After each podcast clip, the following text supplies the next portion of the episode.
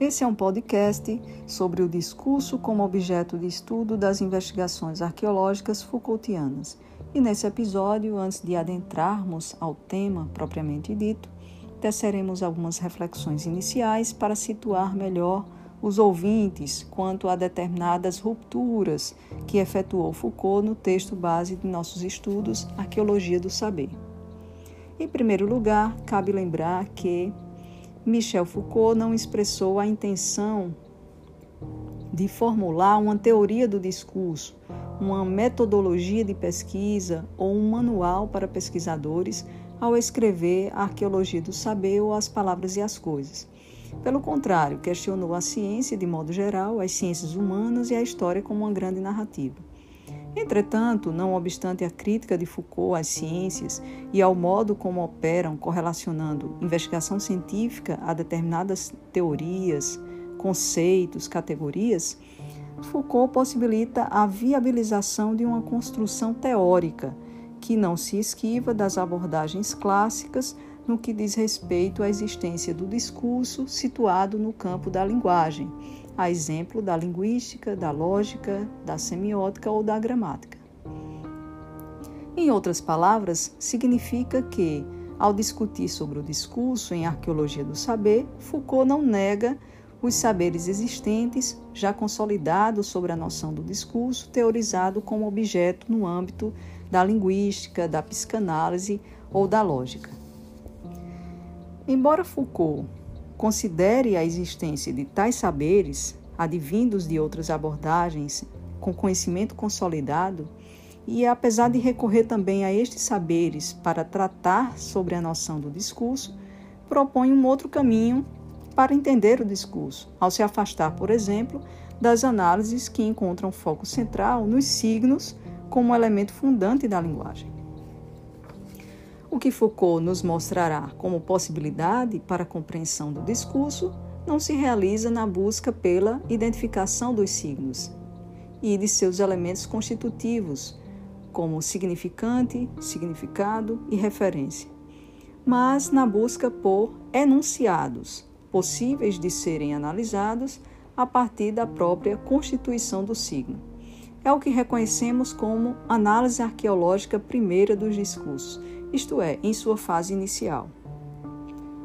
O último esclarecimento reside no reconhecimento de que Foucault nos dá possibilidades para irmos além dessas outras abordagens, sem, no entanto, desconsiderar a existência do discurso atrelado à linguagem.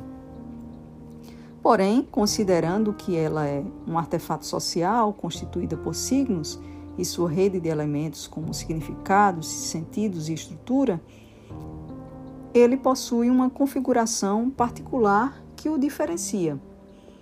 Isto significa que a linguagem é o terreno, o lugar no qual os discursos estão situados, porém, um lugar muito específico e distinto, de modo que, na abordagem arqueológica, não podemos confundir discurso com texto ou fala, tampouco relacioná-lo a acontecimentos históricos como se fosse consequência, causa ou efeito de alguma coisa.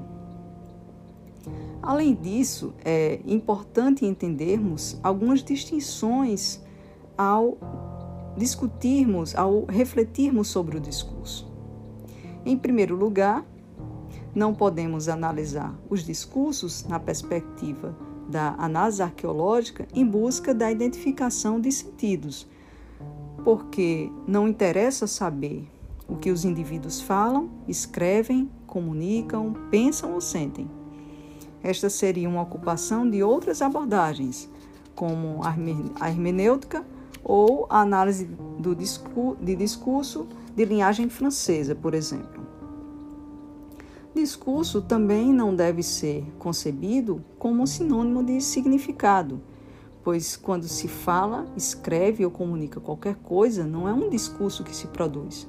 Caso fosse, diríamos que o discurso seria uma espécie de mensagem formulada a partir de um emissor e voltada a um receptor. Porém, a existência de uma mensagem, tampouco o seu conteúdo, pode ser entendido como sinônimo de discurso.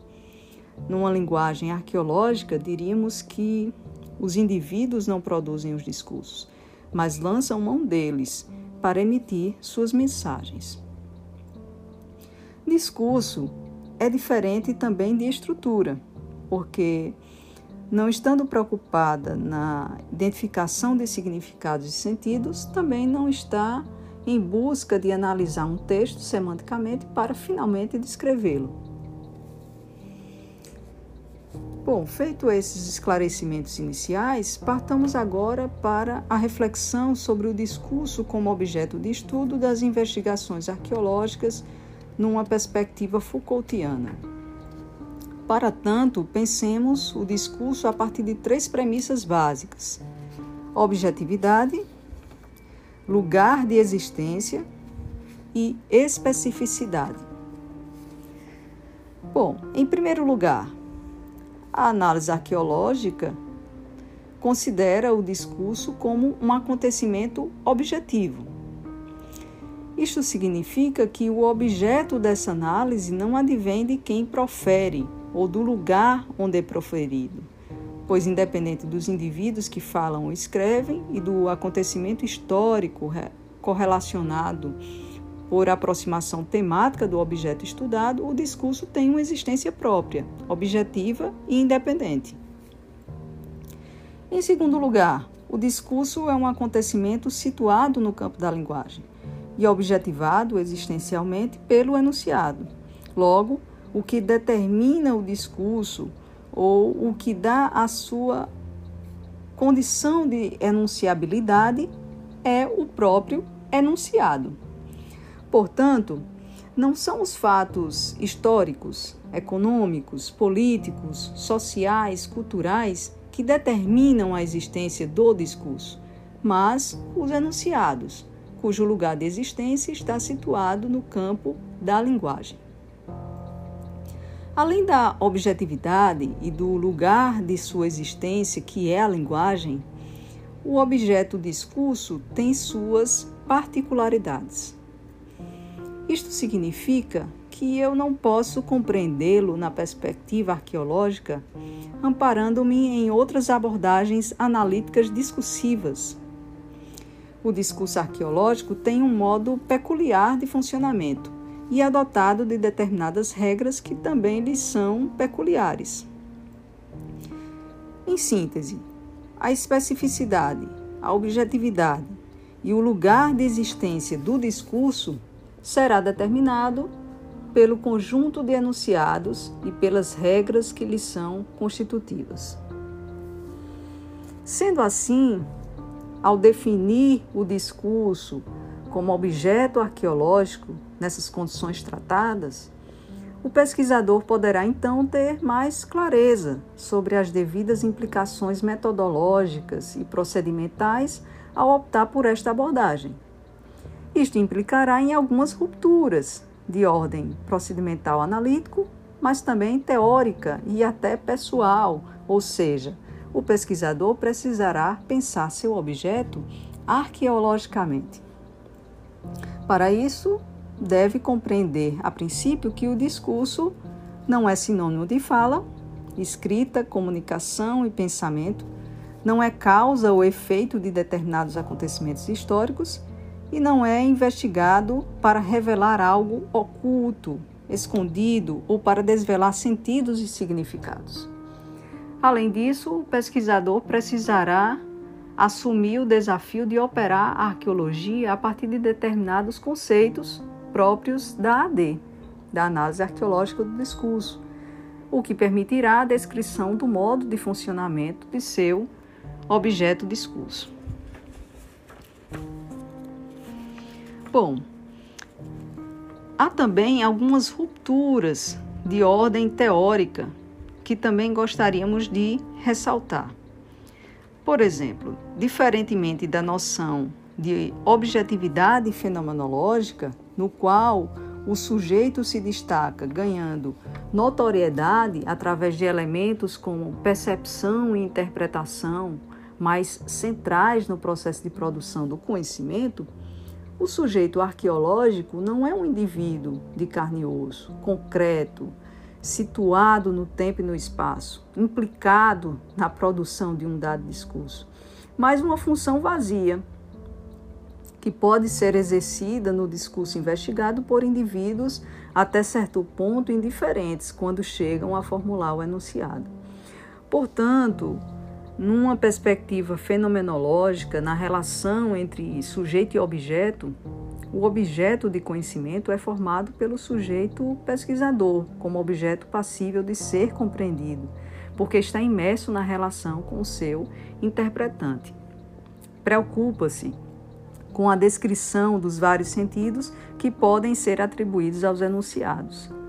Na perspectiva da análise arqueológica, não estamos preocupados com os vários sentidos que se podem atribuir ao objeto, nem com a comprovação de um discurso verdadeiro, tampouco em assinalar a correlação entre o que se diz e o que é, mas em explicitar, descrever o objeto do discurso.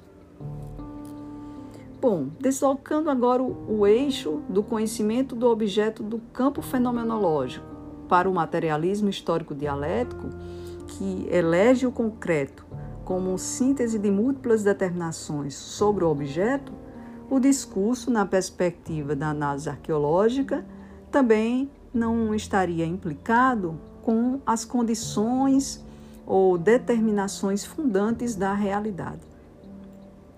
O discurso não é nem representação da percepção do sujeito, como estaria posto pela fenomenologia, nem representação do real, como posto pelo materialismo histórico dialético. O modo de pesquisar arqueologicamente nos conduz, então, a deslocamentos como esses, permitindo-nos perceber, então, que o discurso não é representação da percepção do sujeito, não é síntese de múltiplas determinações e também não é uma mera descrição quantitativa e total do objeto.